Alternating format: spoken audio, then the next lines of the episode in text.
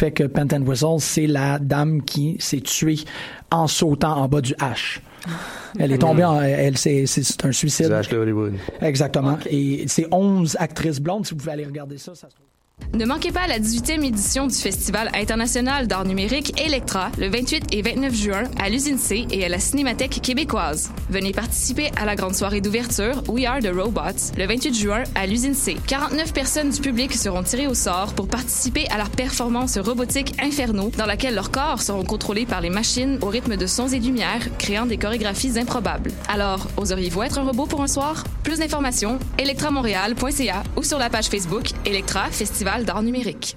La 17e édition du Sony Parel Popolo, le festival à la musique libérée qui fait trembler les murs, étend les esprits et ouvre les cœurs, devient une supernova du 1er au 24 juin. Au menu cette année, free jazz, noise, punk, nouvelle musique, opéra rock, spoken word, avant rock et art sonore. Une conférence Still Listening en mémoire à Pauline Oliveros, Trading Places, un échange d'artistes avec Vancouver, une exposition d'art, des événements en extérieur, plus d'infos en ligne sur sonyparelpopolo.org. Billets disponibles à la Casa del Popolo et dans vos magasins de disques préférés. Cannes Football Club, 100% foot, 100% débat, 100% Montréal.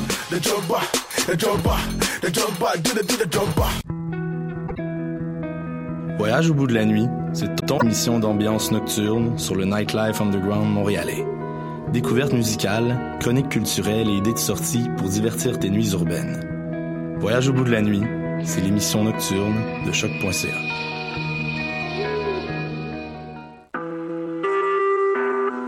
Vous écoutez Choc pour sortir des ondes.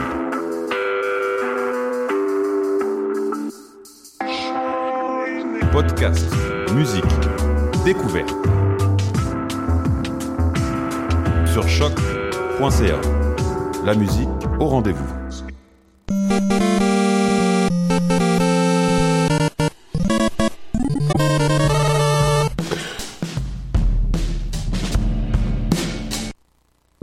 Vous écoutez les choses qui n'intéressent peut-être que nous. Euh, mon nom est Alexandre Duchamp, je me présente. Euh, un peu comme euh, la semaine dernière, euh, on va vous parler des choses qui sont importantes. Donc, à mon actif, j'ai écouté les neuf saisons de la série Smallville, neuf saisons de la série Smallville en n'écoutant jamais la dixième. J'ai joué 223 heures d'XCOM 2 en ne terminant jamais le jeu.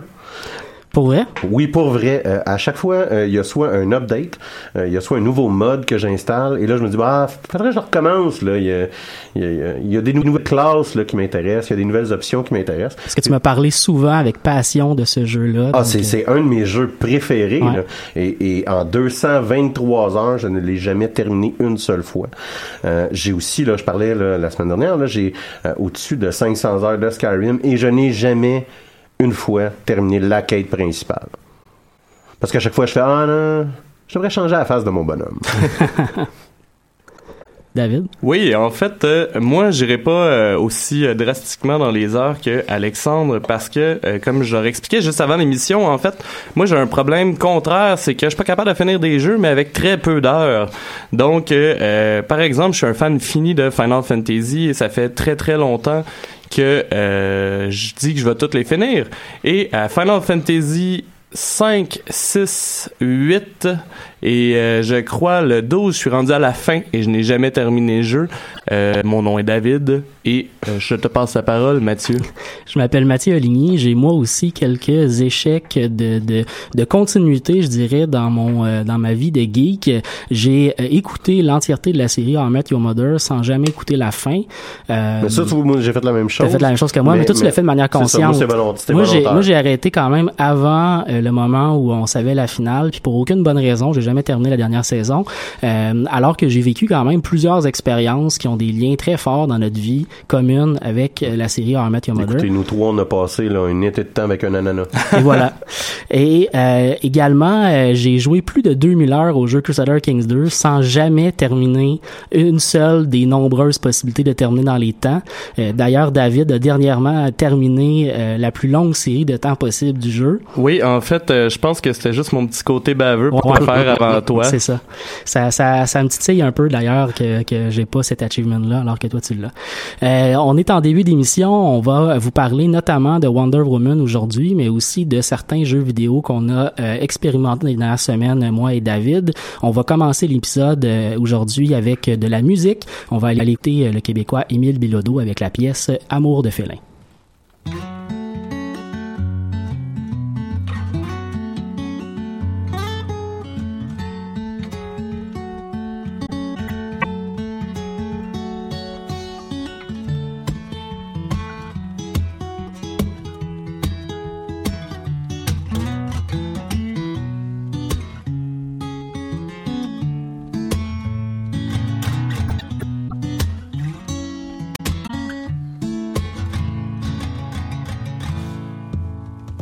Je me couche tard, puis je me lève tôt, puis je fais des cauchemars sur mon bureau.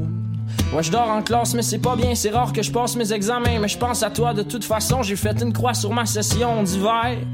Question d'arrêter de pogner les nerfs. Et puis j'ai ben trop mauvaise mine. Je fais de l'impro en jogging. Ça fait une coupe de gang que j'ai pas eu d'étoiles, mais j'ai du fun quand même. Puis je me dis que c'est normal que ma confiance soit affectée. Les circonstances parfois font chier parce que je sais que t'es pas dans. J'ai beau essayer de te comprendre, mais tu me souris de 8 à 11 heures, puis à partir de midi tu pleures pour tout le reste de la journée. Comme si le stress t'avait rongé de l'intérieur. C'est pas facile, mais reste-t-il encore de la place dans ton cœur?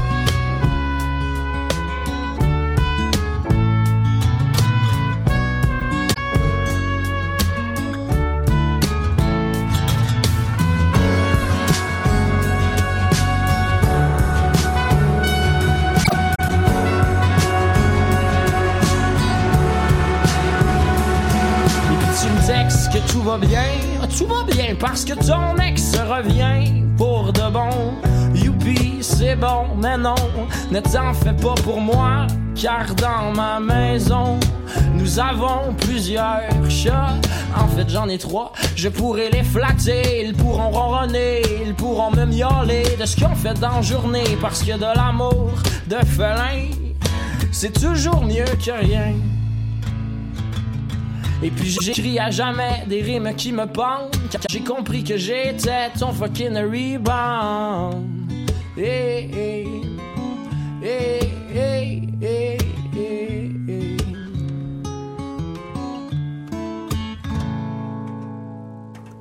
Vous écoutez les choses qui n'intéressent peut-être que nous sur les ondes de choc.ca à la radio web de Lucam. Aujourd'hui, à l'émission, j'avais envie de vous parler d'un jeu vidéo qui m'occupe beaucoup. la radio qui partait tout seul. Donc voilà, je, je disais donc j'avais envie de vous parler d'un euh, d'une d'un jeu qui me qui m'intéresse beaucoup depuis quelques mois quand même. Je joue énormément au jeu Stellaris, un jeu qui a été euh, qui a été lancé il y a un peu plus d'un an maintenant, un jeu qui est fait par la compagnie suédoise Paradox, euh, une compagnie qui est surtout connue pour faire des jeux euh, de stratégie, des jeux qui ont des euh, longévités assez impressionnantes. On est rendu à un Europa, Europa Universalis 4, on est rendu à, à Hearts of Iron 4 également. Il y a aussi bien entendu Crusader Kings 2, j'en ai parlé un peu en début d'émission, qui est un de mes jeux préférés. Euh, et Stellaris, donc, c'est un jeu un peu dans la même veine, mais contrairement aux autres jeux de Paradox, qui sont des jeux historiques, celui-là se passe dans l'espace. Euh, c'est un jeu donc de simulation euh, où on va on va créer au fond une race euh, extraterrestre ou humaine et on va euh, donc développer d'une première planète un empire galactique pour aller euh, conquérir et, et dominer l'espace interstellaire. C'est un jeu extrêmement intéressant au niveau stratégique qui crée beaucoup beaucoup de possibilités, qui qui nous permet de générer énormément de, de je dirais de de, de de hasard à l'intérieur de chacune des parties qu'on va jouer, ce qui nous permet d'avoir une unicité à chaque fois qu'on joue à ce jeu. Il y a une immense rejouabilité là, ce jeu-là. Et moi, c'est un de mes jeux préférés. C'est probablement euh, aisément là, dans mon top 5 l'année dernière. Euh, probablement plus plus élevé que ça si on a fait si je fais juste prendre les jeux PC. Là. Ouais. Et je voulais souligner quand même que le jeu connaît beaucoup beaucoup de mises à jour. Euh, c'est vraiment très très très régulier. Les créateurs du jeu sont vraiment en communication régulière avec la communauté des joueurs. On va écouter les, les conseils, on va écouter les euh, les expériences que les gens vivent, les, les possibilités que les, que les joueurs voient du jeu. On va même parfois s'inspirer des modes parce qu'il y a énormément de modes dans ce dans ce jeu-là. On va parfois s'inspirer de modes pour créer carrément des nouveautés dans le jeu puis les introduire. Il y a donc des mises à jour régulières pratiquement tous les deux mois pour améliorer le jeu. En plus d'avoir déjà connu deux DLC importants qui ont permis de prolonger la, la, la, la je dirais la créativité qui existe dans le jeu puis nous rajouter des éléments de, de hasard. D'ailleurs, euh, parlant de DLC, en fait, moi, j'ai juste joué à la version euh, vanilla, mais Ouais. j'ai vraiment tripé sur le jeu. Puis je me demandais depuis un certain temps euh, si ça valait la peine les DLC, parce qu'il y en avait un qui avait l'air de juste rajouter des races.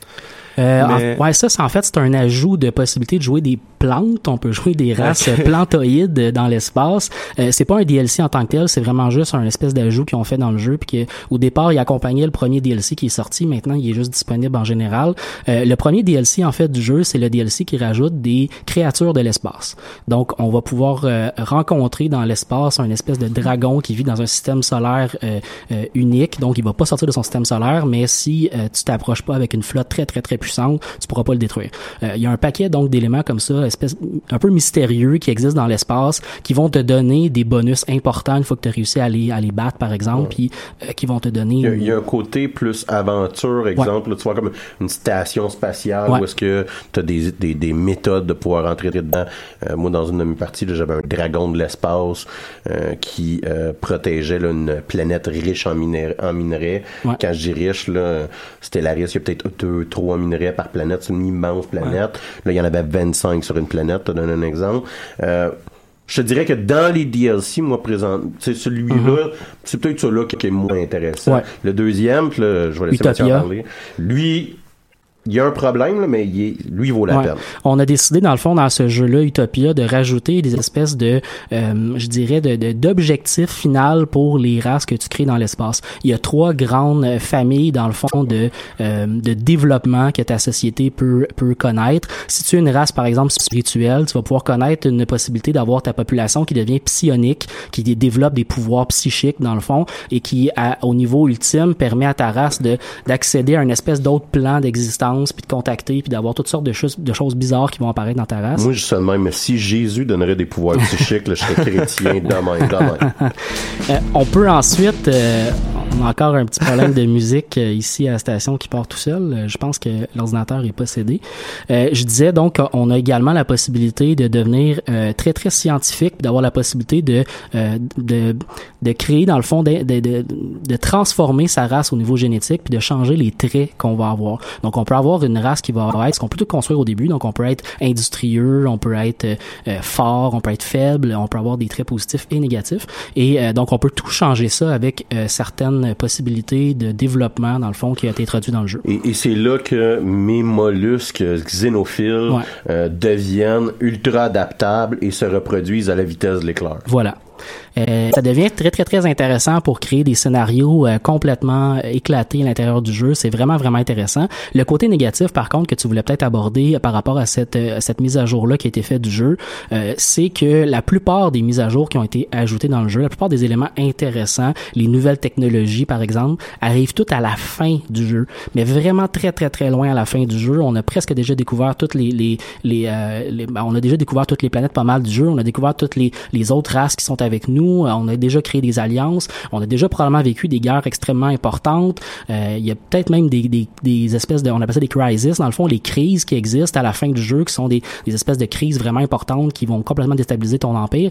Euh, ça a peut-être déjà eu lieu. Euh, donc, on, on j'ai pas eu beaucoup de parties, malgré le fait que j'en ai joué beaucoup, où ça m'a été bénéfique dans le sens où j'avais déjà tout vécu ce que j'avais à vivre dans ma partie où j'ai joué. Euh, il aurait fallu que je continue à jouer juste pour le fun, pour vivre vraiment pleinement la possibilité, par exemple, de me créer moi-même un ring world qui est dans le fond euh, une espèce de grand anneau autour d'un, Ben, soleil qui permet d'avoir plusieurs planètes. C'est comme le Halo dans Halo, mais en plus gros. Voilà. Euh, donc, pour, pour pouvoir vivre ça, il aurait fallu que je joue pour le fun alors que j'avais déjà tout vécu les défis que j'avais à vivre. Donc, c'est peut-être la, la seule, le seul point Non, mais négatif. C'est euh, ça, c'est qu'on arrive à une étape où est-ce que ça sert plus à rien de rechercher jusqu'à un certain point, t'es en fin de partie, t'es rendu trop loin. Donc, construire cette ba- ces bâtisses-là, euh, il manque de quoi. Il, il- tu sais, là, il faudrait, faudrait comme qu'il- que le bout qui réjoue, ce serait un autre bout de fin de game, je te dirais. Puis moi, Voilà. je joue tout le temps à Galaxy excessivement trop grande. Ouais. Qui rend pra- pratiquement le jeu injouable, Ouais, hein, ouais, franchement. Puis je me donne des défis, là, comme je parlais de mes mollusques xénophiles pacifistes. Euh, C'est-à-dire que essayer de gagner une partie avec une race pacifiste, C'est pas euh, facile.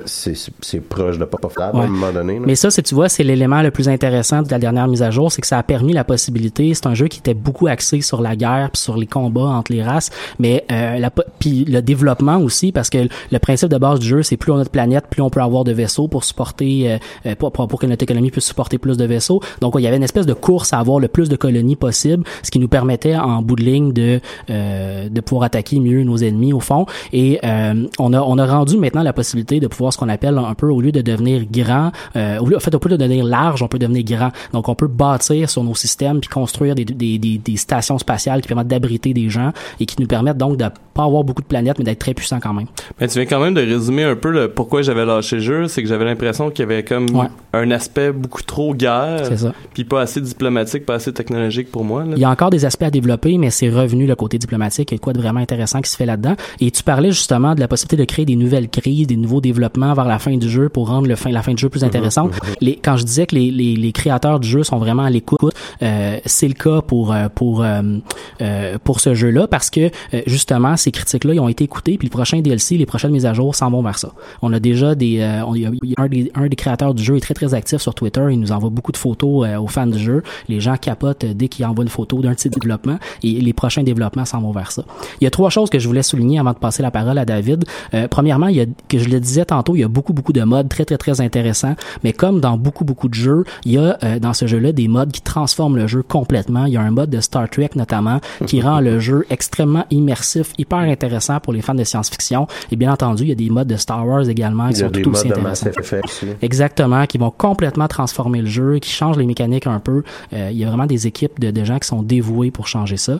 Euh, sinon, je voulais également dire que euh, il y a, il y a à ce moment des gros débats sur les médias sociaux sur les stratégies à utiliser pendant le jeu, notamment une des stratégies de combat actuellement qui, qui rend le jeu un peu euh, obsolète à certains égards au niveau du stratégique. C'est-à-dire que on s'est rendu compte que si on prend des euh, une flotte entièrement composée de la, du plus petit type de vaisseau sans aucune amélioration avec les, les, les, les protections de base du vaisseau, mais qu'on en fait des centaines et des centaines et des centaines, on est capable de tenir tête à des flottes complètement upgradées au maximum.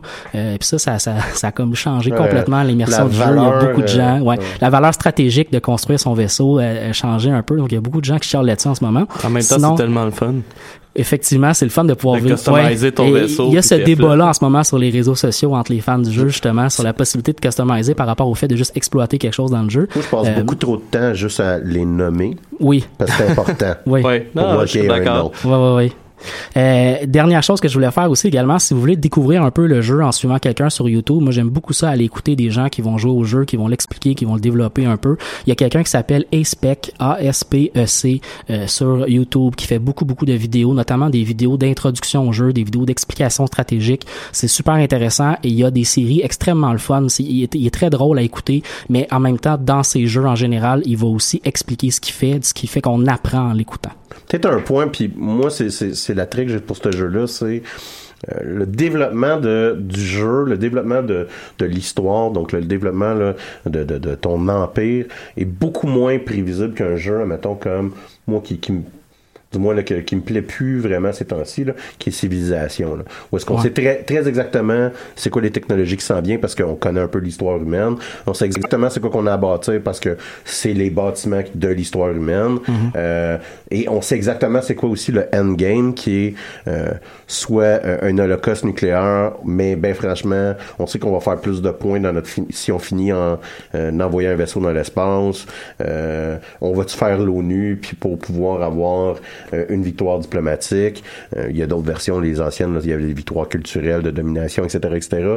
Le endgame d'un jeu comme Civilisation, même si ça reste encore là, le, c'est le benchmark de Civilisation, là, euh, est beaucoup plus prévisible qu'un jeu comme Stellaris, où est-ce que euh, moi, je vais donner un exemple, là, ma, ma, ma super race de, de mollusques euh, téméraires, euh, se sont fait envahir euh, par une euh, euh, gang de psioniques d'un univers parallèle parce qu'on utilisait des jump drives. Ouais.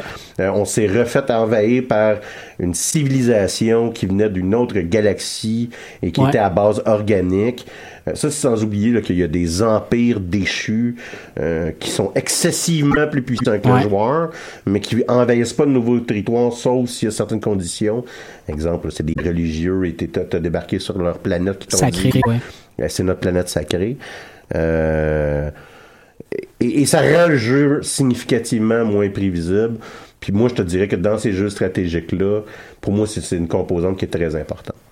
Mais tu sais, en même temps, je pense que c'est d'ailleurs une des super forces de Paradox, là, le fait que tout est tout le temps aléatoire, que tu peux pas savoir à quoi tu t'attends, etc. Alors que c'est vrai, tu sais, vous le savez, je suis un fan fini de civilisation, mais t'as parfaitement raison là-dessus. Sais bout à bout ce qui va se passer. Ben, c'est ça, tu sais. Puis pas rien que ça, c'est tu vas dire je vais jouer avec les japonais, je sais quand est-ce que mon âge d'or arrive, euh, c'est là que je vais avoir mes samouraïs, c'est là faut que j'optimise euh, mon développement parce que mon expansion mon expansion se fait dans la période médiévale. Ouais.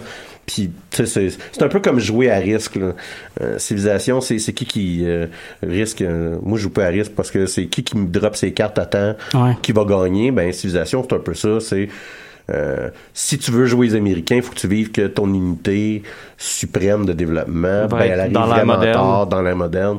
Fait qu'il faut que tu joues pour gagner rendu là. David, aujourd'hui, tu voulais nous parler d'un jeu un peu creepy. Ouais, en fait, euh, voyons, ben, tout d'abord, cette semaine, je voulais vous parler du livre La procrastination de John Perry, mais euh, j'ai fait autre chose. Fait que, à la place... euh. Merci, merci. Ça existe pour vrai d'ailleurs ce livre. Mais euh, à la place, en fait, je suis tombé un peu euh, dans les confins inexplorés de YouTube euh, la semaine passée et je suis tombé euh, sur une vidéo qui expliquait un jeu que je ne connaissais pas mais que j'avais déjà vu passer, soit Emily Izawa. C'est creepy as fuck. Fait que euh, Emily Izawa, en fait, euh, a eu euh, une, une autre, euh, voyons, excusez-moi, un second volet qui est sorti la semaine passée, donc euh, qui est Emily Izawa 2. J'ai décidé de regarder un peu c'est quoi parce que le premier jeu est gratuit sur Steam. Donc j'ai joué un peu au premier jeu. Ça ressemble, c'est un peu bizarre. En fait, c'est un simulateur euh, de AOL ou de MSN pour les plus jeunes et ICQ euh, pour les gens de mon âge. Euh, ça ressemble vraiment comme deux gouttes d'eau. Quand que, quand on le jeu, en gros, en fait, euh, t'as le son de Windows XP qui sort, puis quand t'installes, t'as même les filières avec les petits euh, documents qui passent d'une filière à l'autre avec les mêmes bruits qu'un vieil ordinateur pourrait faire. Euh, c'est quand même assez spécial juste là pour mettre dans l'ambiance. Je qualifierais le jeu un peu d'expérience ésotérique dans la tête d'un adolescent né en 89. Mais on dirait un, un, simulateur de stalking. Là. Ben, c'est oui. En fait, c'est d'où je m'en allais. C'est dans la tête d'un adolescent en 89 parce que la première chose que tu fais en fait quand tu ouvres le jeu, euh, t'as plein de profils. euh, Il y en a qui sont online, il y en a qui sont offline et tu peux stalker euh, leur profil. Euh, pour d'obscures raisons, mon premier réflexe a été effectivement de stalker à peu près tout le monde dans ma liste d'amis et euh, comme euh, dans ces années-là, les gens ont d'ailleurs euh, beaucoup de paroles de chansons dont tu te fous vraiment, mais qui doivent avoir une signification quand tu as 16 ans. Et euh, il y avait même euh, des faux liens vers des faux You're the Man Now Dog. euh, que j'ai en fait euh, You're the Man Now Dog pour ceux qui connaissent pas ça c'est une page internet où t'avais une image qui un gif qui passait en loop avec une chanson puis qui n'arrête jamais donc euh, d'ailleurs il y en avait un que son You're the Man Now Dog c'était le ben, Picard dans Star Trek qui Ouais. mange un gâteau avec une japonaise qui chante une tune pop sur les gâteaux c'était assez spécial mais il avait l'air particulièrement heureux de manger son gâteau euh, Là, en fait, après avoir installé le jeu, t'as à choisir ton wallpaper. Donc, ton, ton image de fond d'ordinateur, euh, ton image de profil, tu remplis ton profil. Et là, peu de temps après avoir fait ça, miracle, Emily se connecte. Émilie, en fait, c'est une de tes amies et elle va juste s'approcher de toi en faisant comme bonjour. Puis là, t'as le choix, on disait bonjour, euh, salut. En fait, t'as plein de, de, dérivations, en fait, de salutations. Et tu commences à avoir une discussion avec. ce qui est un peu fucké, c'est que euh, t'as tout le temps des choix de réponse. Puis là, ça m'a pris vraiment du temps à comprendre. Puis une chance qu'il y avait pas de temps dans mes solutions. Mais euh, je vais avoir l'air un peu retard. Soit que faut que tu pèses sur chacune des lettres pour que les lettres apparaissent dans le Messenger. Fait que ton premier réflexe, c'est que tu fais un choix dans les choix de réponse. Puis t'attends. Puis il se passe rien. Ensuite, il y a euh, Evelyn Ok, qui faut se que connecte. tu fake tap. Oui, oui, oui. Puis ça m'a pris un certain temps quand même à comprendre pourquoi le jeu faisait rien. Oui, ça rajoute un peu au côté que creepy que tu trouvais. Mais euh, pour te donner une idée, d'ailleurs, j'étais dans le noir avec mes écouteurs euh, dans mon salon en train de fake taper pour répondre à Emily et il y a Evelyn qui se connecte un peu plus tard. Euh, donc euh, t'as deux euh, deux personnes à qui tu peux parler qui vont te raconter un peu leurs problèmes personnels euh, pendant la journée ou ce qu'ils ont fait. On est sorti euh, dans un parc avec des amis, on a écouté de la musique. D'ailleurs, par rapport à la musique, les filles t'envoient des liens pour que tu puisses écouter la musique avec elles sur euh, l'équivalent de YouTube. Mais c'est quand même de la musique d'époque, donc euh, j'ai pu parler euh, longuement avec Evelyn en écoutant l'album de Foo Fighter qui était sorti à ce moment-là. L'histoire se passe à la fin du secondaire, donc si je me trompe pas, c'est en 2002 ou en 2003, et ça se déroule sur plusieurs années. Donc, euh, à chaque, dans le fond, c'est une soirée par année, si on veut, où tu parles avec euh, les filles et euh, tes réponses vont influencer quand même le jeu. Euh, D'ailleurs, moi, j'ai décidé de jouer au jeu de la façon d'un jeu de rôle, soit que j'ai décidé de répondre un peu de la façon que moi j'aurais répondu à cet âge-là euh, aux filles ce qui a donné des situations un peu étranges. Mais tu peux aussi être un complet douchebag, un sympathique jeune homme, ou juste foutre carrément des filles. D'ailleurs, il y a quatre conclusions différentes, et euh, ben, j'en ai juste vu une, je dirais pas c'est quoi d'ailleurs, mais euh, il y en a quatre, et euh, de ce que j'ai vu un peu sur Internet, il y en a que ça a l'air franchement assez... ça a l'air quand même assez spécial.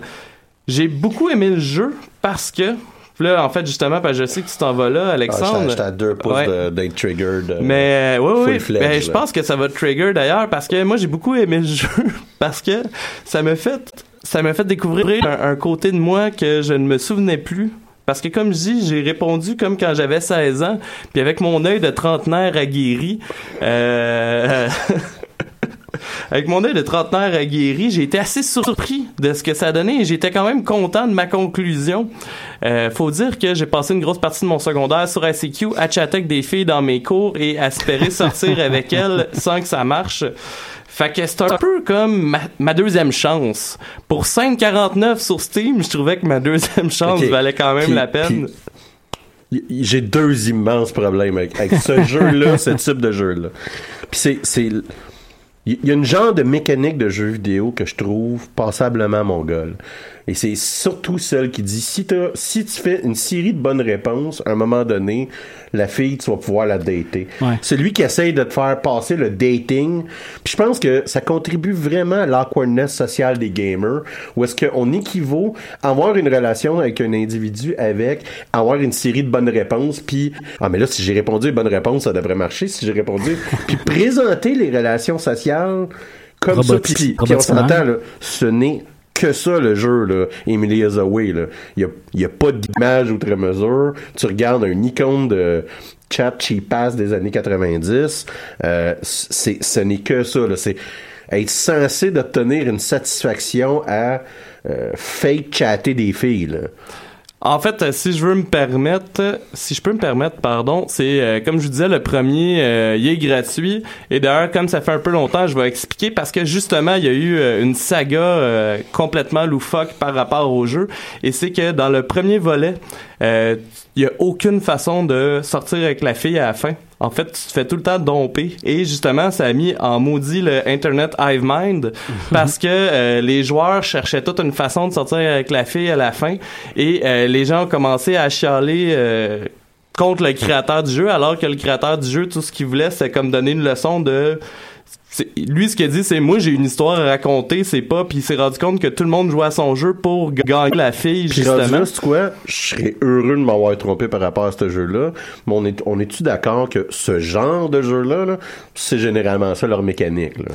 Je suis parfaitement d'accord avec toi, mais tu sais, je veux dire, rendu là, dans n'importe quel euh, jeu où il y a une romance, euh, dans n'importe quel jeu où il y a une romance, en fait, euh, je pense que c'est pas mal tout le temps comme ça. Tu Non, vas- puis il y a, il y, a, il y, a, il y a comme une, une ré- puis là, tu sais, on s'entend là, que euh, je veux pas hijacker là, ton, ton, Non, ton- non, ton- on a ton- du fun, on jase, là. entièrement là-dessus, mais il y a une réflexion par rapport au, puis aux relations amoureuses éta- établies dans, les jeux, dans les jeux vidéo là, comme euh, seulement une équation de euh, bonne série de réponses puis Ouais. euh, magie. euh, Une relation. réponse robotique, dans le fond, Ouais, euh, prédéterminée. à voici le bon bouton, et tu vas avoir la bonne réponse. C'est ça.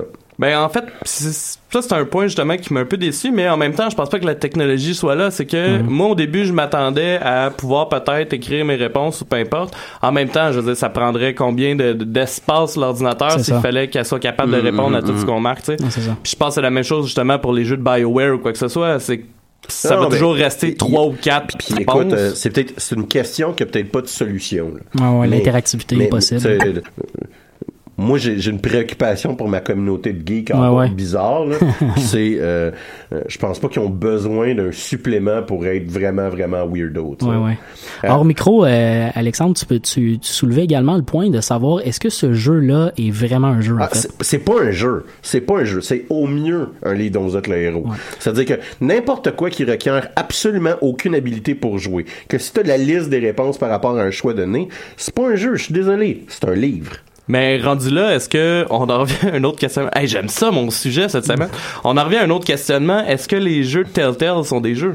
Ben oui, parce que si tu pèses pas le bon piton à bon moment quand que le gars t'arrive avec Ouais. une hache, tu meurs. Moi, je suis mort dans les jeux Telltale au début. Mais les jeux Telltale, puis c'est c'est dans le titre, Telltale? Oui. C'est-à-dire que c'est un c'est une BD Ouais. interactive. Ouais. Tu sais, c'est- somme toute, au risque de me répéter, là, c'est dans le titre, mais euh, il y a quand même, même eux, là, il y a quand même 5 secondes d'inter- d'interactivité et d'habilité qui va être requis.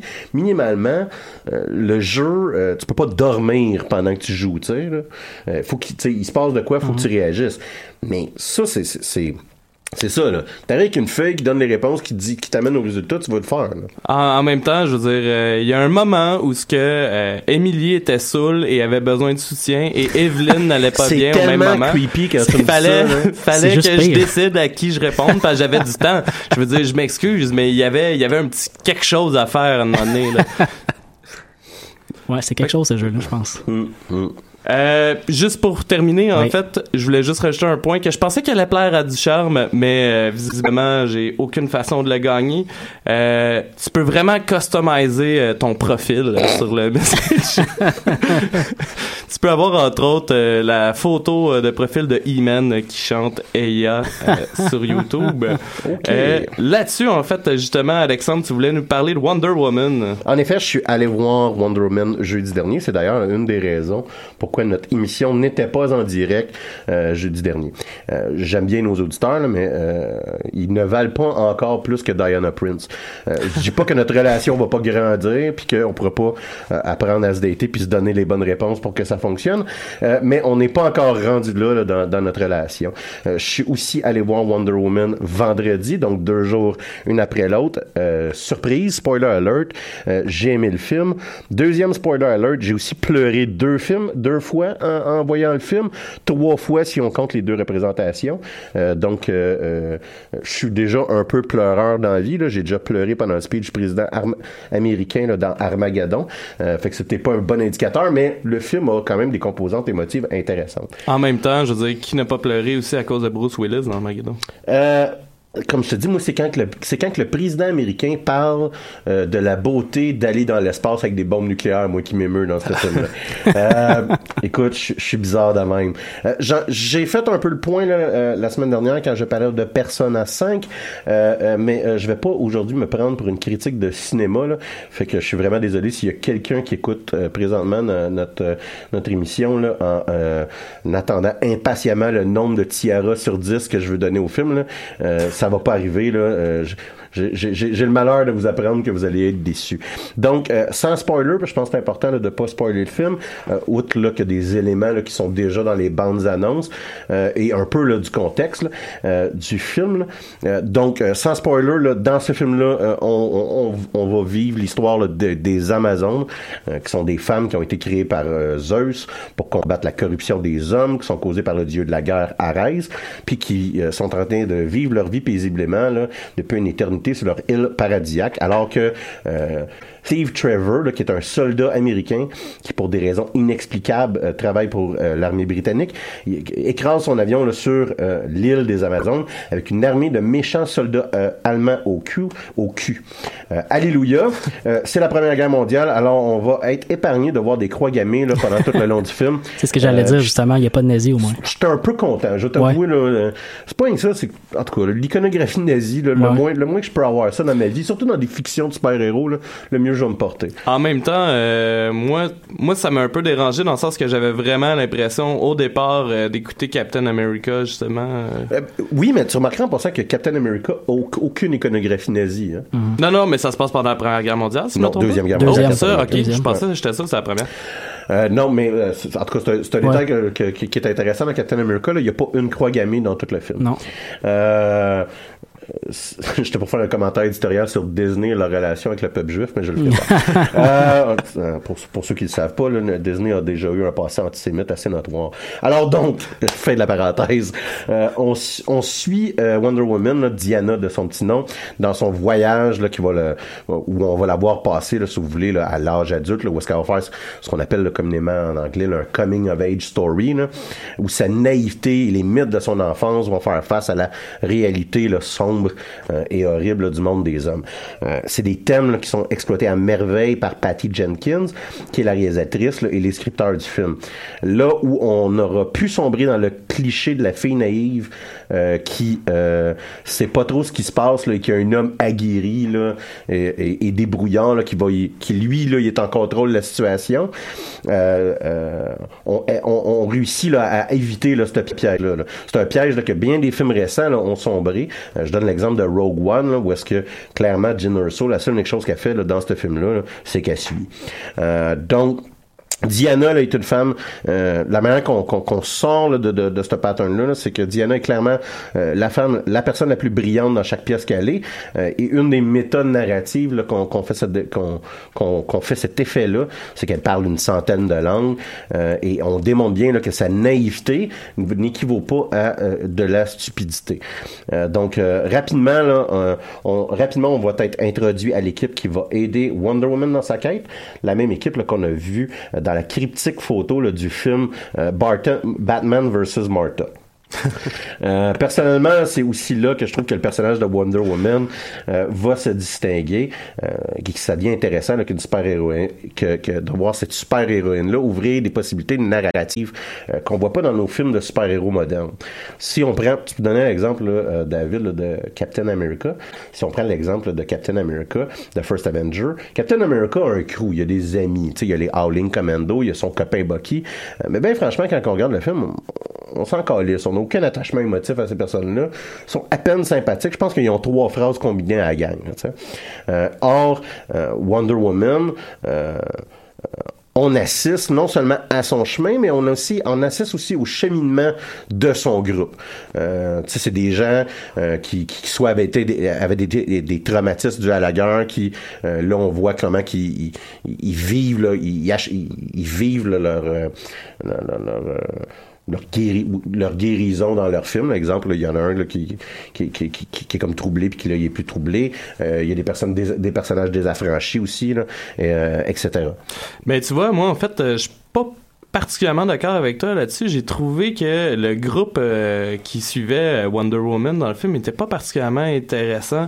À part, ben, bon, on voit quand même souvent Steve, mais je parlais que les autres personnages, justement, par exemple, le personnage qui a eu des traumatismes liés à la guerre, à part le fait qu'il y a eu des traumatismes liés à la guerre, j'ai pas trouvé qu'on explorait tant que ça. Le euh, point que je dis, c'est qu'il accompagne notre personnage euh, à travers toute l'histoire versus être un, un- une sorte de, d'à côté narratif. Là, comme je disais, là, mettons, tu sais, Bucky, euh, c'est l'ami de Steve Rogers parce que j'ai besoin de le voir se faire tuer à la fin, Ouais. parce que j'ai besoin du Winter Soldier. Tu comprends? je dire? ouais, ouais. Versus quand que euh, le groupe, euh, on va l'appeler le groupe de la photo, là, quand que le groupe de la photo rencontre Wonder Woman, sont incrédules par rapport à ses pouvoirs, ils comprennent éventuellement qu'ils ont affaire à un individu extraordinaire et, et, et et leur il se développe dans l'histoire, c'est-à-dire que tu as 5 secondes une compréhension de leur motivation versus je suis le gars avec le drôle de chapeau dans un bar, euh, ce qui est, euh, somme toute à peu près ce qui arrive là, avec les, Howling Commando dans Captain. America. Fait que c'est plus de dire ça. dans et, et, moi personnellement, je trouve que Wonder Woman est à son meilleur tant dans les bandes dessinées que euh, dans ce film-là, quand elle devient la créatrice d'une communauté, quand elle fait pas juste déclocher des méchants, mais qu'elle transforme aussi ses alliés par sa présence. Donc, euh, euh, et encore là, c'est assez... J'essaie de rester flou quand même là, de, et, pas spoiler la majorité des films. Les, scènes d'action sont à mon avis, là, impeccable. Euh, Il y a quelque chose de très impressionnant de voir une cinquantaine d'Amazones péter des gueules. Euh, voir Robin Wright, euh, ma prononciation n'était pas là, impeccable, mais Robin Wright, qu'on connaît mieux sur le rôle de Claire Underwood dans House of Cards, là, Ouais, ouais. en, Amazon, euh, elle est absolument épeurante par sa puissance, euh, puis euh, les, et, et les scènes de combat dans lesquelles elle participe. Et et il y a quelque chose de... euh, euh, il y, a, il y a quelque chose que l'œil remarque. euh, puis c'est une femme quand même là, dans- d'une cinquantaine d'années là, euh, qui, qui, qui a un rôle qui est très très physique. Ouais. Et, et euh, ça, ça, ça vient frapper quelque chose dans la tête quand on la voit euh, se mettre à tuer des des des des, euh, des soldats allemands là, sur une plage. C'est quand même c'est très impressionnant comme comme scène. La, la, la scène de plage avec les Amazones, là, moi comme je disais, là, elle- est impeccable. La scène reine de ce film-là est clairement là, la scène du No Man's Land qu'on a vu euh, dans Dans le euh, trailer. dans les trailers. Là, Ouais. qui est une scène de tranchée où on a l'impression que la totalité de l'armée allemande là, se met à tirer du gun sur euh, Wonder Woman qui a une scène là, qui a été parfaitement filmée, euh, parfaitement euh, exécutée, Ouais, et ouais. où est-ce qu'il y a énormément d'effets visuels. Euh, clairement, il y a personne qui a tiré une balle sur des sur les poignets de, de l'actrice, là. donc il y a énormément d'effets visuels, euh, mais c'est pas les effets, euh, ces effets-là, là, ces effets, euh, ces CGI là, là, Mhm. euh, qui sont les rois dans cette scène-là. là. C'est une scène qui est, qui est très puissante. Euh, les, les les, les, les, ces effets-là euh, et, et les visuels là, qui sont là nous montrent entièrement la force et la puissance de Diana pendant ce moment-là. là. Euh, et, et, et c'est très apprécié de voir, encore là un peu l'effet transformatif que Wonder Woman a dans sa communauté, c'est-à-dire qu'elle inspire les gens à travers ce geste-là, versus juste, encore une fois, déclocher des Allemands. Euh, cette scène-là est tellement bonne qu'on se retrouve à la regretter à la fin du film lorsqu'il y a un grand lors du grand combat final. Euh, où franchement tout vire un peu en orgie de CGI dont on se calisse. Ouais. Euh, Il y a de la lumière, il y a du son, puis à un moment donné tu fais mais c'était tellement cool de voir Ouais, ouais, ouais. avant que là, je comprends que tu veux monter les enchères en mettant plus d'effets. Euh, moi, j'ai trouvé que c'était un petit peu plus raté. Ceci étant dit, euh, cette scène-là, c'est peut-être là où est-ce que le film est plus faible, euh, ce troisième acte-là, euh, qui heureusement là, euh, est rescapé par euh, Gal Gadot, euh, l'actrice euh, qui joue Wonder Woman, et Chris Pine là, qui joue Steve Trevor, qui, qui font, qui, qui, qui sauve la, qui sauve, je vous dirais, cet acte-là là, en, en, en jouant la scène là, impeccablement. Donc, en résumé, et, et ça sera ma, ma note, un gros film et allez voir au cinéma. Moi, en fait, tout ce que je voulais rajouter, euh, parce que je pense que vous le saviez déjà, les gars, mais moi, je connaissais absolument zéro Wonder Woman Mhm. avant de voir le film. Puis, euh, j'ai tripé ma vie, en fait, euh, dans le sens où ce que c'est un personnage qui m'intéressait pas particulièrement, mais je trouve que le scénario est assez bien fait pour que tu comprennes justement le personnage, Mm, comme mm. tu disais tantôt, à travers les scènes où ce que, à part avec le reste du groupe, c'est pas juste à travers les scènes d'action. Euh, fait que non, non, même si vous connaissez pas Wonder Woman, en fait, je dirais que ça vaut vraiment la peine d'aller le voir. Puis euh, juste une petite parenthèse, euh, je sais que j'ai halluciné là, mais pendant le combat final, je suis pas mal certain qu'il y a une chanson qui est inspirée directement de Skyrim. Euh, non seulement ça, mais c'est un film qui a probablement rescapé euh, jusqu'à un certain point là, le, le DC Expanded Universe, Ouais, oui. Ouais. euh, qui, qui allait pas pire à la. Ouais. Euh, ceci étant dit, moi j'ai une grosse note, un gros bémol à faire. Quand on rencontre Wonder Woman dans Batman vs Superman, il, il a fallu qu'elle soit découragée des hommes euh, pour euh, ne plus intervenir à entre la- le moment de Batman vs Superman puis la Première Guerre mondiale. Or, euh, DC ont pogné la maladie, ou du moins, là, on- les gens ont pogné, la, euh, ont pogné la maladie de dire que DC, leurs films sont trop noirs. Ils sont Ouais, ouais, ouais. Et, et le, Trop po- sombre. Le, le point final aurait fallu qu'il soit très déprimant, ce film-là. Mhm. et, et, et parce que DC essaie d'être positif et souriant, il ne l'est pas. Et il y a comme un disconnect entre pourquoi Wonder Woman se cache pendant 100 ans et euh, pourquoi qu'elle est si de bonne humeur euh, à la fin, entre guillemets, là, à la fin du film? Moi, j'ai pas vu le film, là, mais est-ce que ce serait pas une porte ouverte pour en faire un autre? C'est clairement ça. Ouais. Oui, mais ça sera jamais expliqué le pourquoi qu'elle se cache pendant 100 ans, entre guillemets. Je sais pas si tu me suis. Fait que ça, ça sera là, là, ça, ça- là, je, je fais le, le- je, je, je, je suis pointi, je suis tatillon. Ouais, là. ouais, ouais, ouais. Moi, je pense Mais- qu'elle attendait juste euh, Ben Affleck. On va faire une petite pause musicale, puis on va revenir pour vous parler encore de Wonder Woman. Donc, on va aller écouter le groupe euh, québécois euh, avec podcast euh, qui va euh, qui va faire euh, la chanson euh, Derviche Tourneur.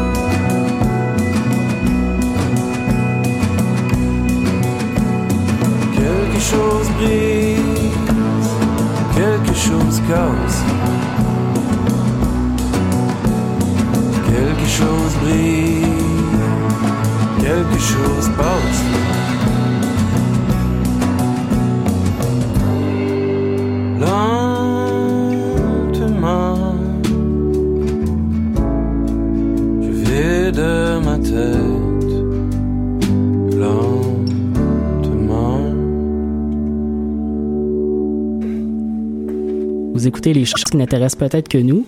Vous êtes sur les ondes de choc.ca, la radio web de Lucam. On, euh, on continue de jaser euh, Wonder Woman. Euh, Alexandre, tu voulais nous jaser un peu du personnage en tant que tel de Wonder Woman et de son histoire qui est quand même très très riche. Euh, je, je ne crois pas me tromper en disant que c'est un personnage qui a 75 ans. Exactement. Wonder Woman a eu 75 ans en 2016, donc l'année dernière. Mhm. C'est un personnage qui a toujours été euh, socialement important. Euh, c'est aussi un personnage qui a toujours eu un aura de controverse autour d'elle. Oui. Euh, c'est une femme héroïne qui est en qui a été créée en 1941. Euh, je vous laisse imaginer le nombre de, de personnages qui avaient ce, ce type de rôle-là là, à cette époque-là. Ouais, ouais, ouais. Il y en a très peu. Ce n'est pas la première héroïne. Les premières héroïnes, c'était dans des bandes dessinées là, d'horreur ou d'épouvante ou de détective. Mais euh, c'est un icône incontournable, euh, entre autres du féminisme, depuis 1940, euh, 1941. Et euh, de vous donner une idée là, du pe- de, de l'importance du personnage, elle est fictivement devenue la présidente des États-Unis en 43. Donc, entre autres, pendant la Deuxième Guerre mondiale. Ah ouais, ouais. C'est- on dit ça de même, ça, ça sonne léger aujourd'hui, Ouais, ouais, ouais. c'est immense là, euh, à l'époque. C'est audacieux. là. Ceci dit, euh, et quand je dis que c'est un personnage qui est controversé, ceci dit, euh, l'année dernière, les Nations Unies en avaient fait une ambassadrice, une ambassadrice là, pour la condition euh, des femmes, et, et, euh, c'est un poste qu'on lui a retiré euh, à la suite d'une pétition de 44 000 signa- signataires qui décriait entre autres euh, son habillement, sa prétendue hypersexualisation, et aussi là et somme toute avec raison que euh, la- la- les conditions des femmes ne devraient pas être défendues par un personnage imaginaire. On voyait trop de peau, au fond. Ben, Wonder Woman gardera tout le temps, entre guillemets, ce problème-là. c'est que c'est un personnage féminin très fort, mais qui, somme toute, est habillé euh, dans un, un- un costume de bain, une pièce. Ouais, ouais, c'est ça. C'est ça. Euh, donc, à travers le temps, ça, ça, ça a tout le temps été euh, un problème euh, chez les tant chez les gens puritains que euh, chez les personnes, chez chez chez chez chez, certaines euh, certaines parties là, du mouvement féministe euh, qui trouvent que c'est un personnage qui est hyper sexualisé. Donc, euh, Wonder Woman a été créé en 1941 par le psychologue euh, William Moulton Marson, dites ça cinq fois rapidement, qui utilisait là, un pseudonyme à l'époque pour créer cette bande dessinée-là, parce que comme deuxième job, créateur de bande dessinée, pour un psychologue, ça n'a pas vraiment la cote. Donc, Marston est un personnage en soi. Entre autres, là, il a contribué à la création du polygraphe, dont il s'est inspiré là, pour l'âme iconique de Wonder Woman, le lasso là, doré de, de vérité. Un petit fait intéressant, le, la- la- le lasso va être la seule arme régulière de Wonder Woman jusqu'à une série iconique qui s'appelle Kingdom Come. Euh, Kingdom Come, c'est une série de 1996 et lors de cette série-là, c'est là qu'on donne euh, de façon semi-permanente le bouclier et l'épée à Wonder Woman. là. Donc ça a seulement 20 ans, le Wonder Woman, qui a tout le temps un bouclier et une épée. Intéressant. Je me répète, mais euh, Marston, c'est un drôle de moineau. là. Un des faits les plus célèbres, euh, quant à lui, c'est qu'il vivait une relation. Et là, je vous rappelle, en 1941, il vivait une relation polyamoureuse avec sa femme, du nom d'Elisabeth, et euh, une, autre femme qui s'appelait Olive Byrne. Il a eu deux enfants avec chacune d'entre elles, et euh, ces deux femmes-là ont vécu là, 30 ans ensemble après sa mort en 47. Euh, Ce qui est pas vraiment conventionnel pour les années 40. là. Euh, C'est aussi... il est euh, aussi responsable des sous-entendus euh, sadomasochistes de son personnage. Euh, il y a beaucoup de bandage euh, et de, de, de, de, sadomasochisme là, euh, insinué là, euh, Mhm. dans les premiers temps et dans les temps là, euh, immémoriaux de, de l'histoire de Wonder Woman. Euh, provenant d'un psychologue comme Marston, les associations entre l'amour, la soumission, euh, certains éléments érotiques, là, pour les années 40, là, c'est pas anodin. Euh, Ah c'est un psychologue qui essaie de qui, qui- qui a, qui a un message qui passe. là. Euh, euh, comme je vous le disais, Marston meurt en 47, puis le personnage va être repris et repris là, par plusieurs créateurs qui vont pas toujours respecter euh, l'idée empowerment, d'empowerment féminin là, que Marston donnait euh, à son personnage. Euh, par exemple, quand Wonder Woman va finalement se joindre à la Justice League of America, c'est pas comme membre à part entière, c'est comme secrétaire de la Ligue. Euh, donc, parce que, tu sais, euh, sexisme des années 50. Ouais. Euh, je fais un saut rapide dans le temps, mais les écrivains vont enlever les pouvoirs à Wonder Woman, entre autres. Euh, Ils vont enlever son uniforme, son lasso, pour qu'elle puisse se marier à Steve Trevor. Euh, et ils vont aussi lui faire apprendre le karaté grâce à un instructeur euh, et un stéréotype ambulant de nom de Ai, et ce n'est pas une blague, son nom c'est Ai Ching. Je vous laisse imaginer la réception que ça a eu la part comme changement dans le personnage. Je vous laisse imaginer la réception que ça a eu la part du mouvement féministe des années 60, enlever les pouvoirs pour qu'elle puisse se marier. Disons qu'ils n'ont pas nécessairement félicité les gars qui écrivaient il dessinait le personnage. Euh, la télésérie de Linda... Est-ce que, euh, excuse-moi de t'arrêter deux Oui. secondes, mais est-ce que ce changement-là peut s'expliquer par un changement d'auteur? Est-ce que c'est un changement de, de, de compagnie qui un- produisait un- la- non, non, le comic? C'est toujours d'ici, mais faut Ouais. comprendre que les mœurs derrière le personnage de Wonder Woman sont très dérangeantes pour les années 50-60. là. Avoir une femme qui dit a non, pré- non, je me marierai pas Ouais, avec. Steve Trevor, une femme indépendante, une femme qui est plus forte que la majorité des hommes rencontre. Fait qu'il y a de la pression qui est, qui est faite sur le- le- les créateurs carrément du personnage. En même temps, je pense que c'est le cas de beaucoup de personnages Ouais. aussi euh, de bande dessinée dans ces années-là. Il y a beaucoup de personnages qui ont dû changer à plusieurs reprises. Il y a aussi le mécartisme Ouais, ouais, ouais. qui arrive dans les années 50, là, entre autres, là, qui, qui- qui Ouais, ouais. transforme beaucoup de médiums aux États-Unis. Euh, la série télévisée là, avec euh, Linda Carter des années 70 va redonner à Wonder Woman son apparence d'antan, ses pouvoirs, euh, son aspect plus traditionnel. Euh, et il va falloir peut-être attendre jusqu'à 2011. Il- Je, fais des grands sauts, là, Mhm. mais il va peut-être falloir attendre des alentours de 2011 pour euh, le prochain changement majeur, du moins dans les origines du personnage de Wonder Woman. La naissance de Wonder, de Wonder Woman n'avait jamais, ou presque jamais été changée. Euh, sa mère, qui, euh, son, son mythe créateur est simple, sa mère qui voulait un enfant sculpte une statue d'argile à laquelle Aphrodite va insuffler la vie. Or, dans la continuité là, qui a été en 2011, qui s'appelle le New 52, on apprend que la mère de Diana a menti et forniqué avec Zeus et que de cette union, euh. Diana. Euh, ça crée un, ça crée deux effets et qui, qui vont diviser les femmes. C'est qu'on enlève la notion de naissance virginale derrière le personnage Mhm. et son côté similaire à Jésus-Christ. Mais d'un autre, d'un autre part, on fait de Wonder Woman un dieu à part entière. Et, et je dis dieu et c'est important là, parce que c'est, on on n'utilise jamais le terme déesse quand on va parler de Wonder Woman, mais bel et bien toujours du- d'un dieu. Euh, je vous donne un exemple. Euh, dans cet arc d'histoire-là, Wonder Woman va tuer le dieu de la guerre et va être contrainte à devenir euh, le God of War. Et on va jamais parler de Wonder Woman comme une Goddess of War, ce sera toujours comme un God of War. Euh, et, et là, euh, comme je vous dis, là, c'est, ça, c'est dans une série là, euh, qui, qui, qui s'appelle le New 52, là, qui, qui, qui euh, euh, fait probablement partie là, de- des top 5 séries des meilleures que j'ai jamais lues, là, ce- cette partie-là de, de l'histoire de Wonder Woman, euh, si c'est pas dans mon top 3. Euh, ceci étant dit, là, DC, l'année dernière, ont fait l'événement Rebirth et ont enlevé là, euh, la majorité des éléments de transformation de l'origine de Wonder Woman.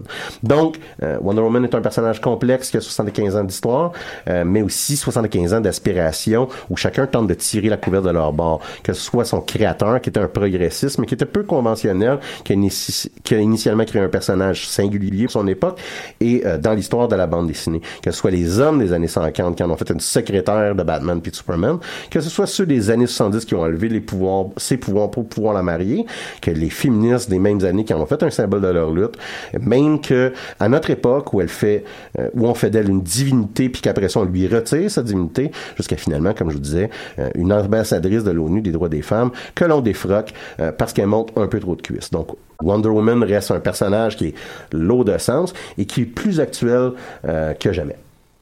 On va finir avec euh, quelques euh, éléments intéressants qui nous ont euh, qui nous ont qui ont attiré notre attention, je dirais, dans la dernière semaine. Donc nos brèves de fin d'émission. Dans mon cas, à moi, c'est plus un avertissement que je voulais lancer aux gens qui nous écoutent. J'ai j'ai j'ai écouté un film de mon enfance dernièrement. La fin de semaine dernière, j'ai écouté Karate Kid 1, un film que dans dans mes souvenirs, dans dans dans ma nostalgie, c'était un film incroyable, intéressant, et j'ai été extrêmement déçu. donc je voulais lancer un peu le message aux gens. Si Pensez-y, déçu, check Karate Kid 2. pensez-y à deux fois avant d'écouter des films de votre enfance qui sont très, qui sont vraiment mieux au fond à l'intérieur de vos souvenirs et dans la nostalgie. David. Oui, en fait, euh, moi j'ai quelques points. Euh, de base, en fait, euh, je me suis rendu compte qu'il y avait un nouveau mode de, de Skyrim qui avait de l'air super intéressant, qui sortait le 1er juillet prochain. Euh, il s'agit, il s'agit en fait, pardon, j'ai même pas noté le nom. Je vais vous l'envoyer sur la page Facebook. Mais euh, en gros, l'expansion euh, nous permet de se promener dans Cyrodiil et euh, ça semble être deux fois plus gros que Dragonborn. Sinon, rapidement, j'ai écrit au créateur du film 525-77 euh, et ils m'ont dit qu'ils étaient en train de planifier euh, des sorties de cinéma canadiens, donc à Montréal. Donc, je vous tiens au courant là-dessus. Et euh, je voulais également vous inviter jeudi prochain à venir nous rejoindre au Divan Orange pour le lancement estival euh, des émissions de choc. C'est à partir de 20h, juste après notre émission. Alexandre? Moi, ce, que, ce qui a vraiment frappé mon imaginaire, c'est deux. Ouais, ça va peut-être, je regarde l'heure, ça va être une Un. seule unique chose. Ouais. Euh, et euh, c'est euh, pour. euh, c'est- c'est c'est un, un fait divers là, qui, qui vient de Chine. Ouais. Et, et pour euh, euh, éviter là, les problèmes financiers d'un zoo, euh, il y a des, des investisseurs d'un zoo chinois qui ont décidé euh, de euh, sacrer un âne parce qu'ils voulaient euh, vendre l'âne, puis là, la, la sécurité leur a empêché d'enlever l'âne du site du zoo. Et là, ils ont dit on va arrêter de nourrir l'âne. Alors, ils ont nourri l'âne au tigre. Euh, du zoo euh, devant tout le monde, devant Ouais, la ouais. foule, il y a des gens qui ont filmé. C'est une des scènes les plus horribles qui m'a jamais été donnée. C'est vraiment dégueulasse. Euh, et clairement, ces gens-là là, sont les fucktards de la semaine. Ouais. Euh, mon point final, c'est de dire, on est rendu big. On a eu notre première, euh, euh, notre premier commanditaire, et on est officiellement commandité là, par la brasserie Cherrier, Voilà. euh, qui nous couvre de richesses et qui nous paye un pichet après euh, chaque émission. Euh, et, et, et ça. euh, ça, on le prend comme un signe d'accomplissement pour notre humble podcast. Voilà, venez nous rejoindre après l'émission au Chéri. Dans le fond, on s'en va boire là-bas. On va avoir une petite, euh, une petite musique qui va finir euh, l'émission. Euh, Le thème de Spider-Man chanté a cappella. On a trouvé ça sur YouTube. Euh, C'est pour vous, chers auditeurs. On se retrouve la semaine prochaine pour une autre édition de Les choses qui n'intéressent peut-être que nous. Spider-Man, Spider-Man, does whatever a spider can. Spins a web any size, catches thieves just like flies. Look out!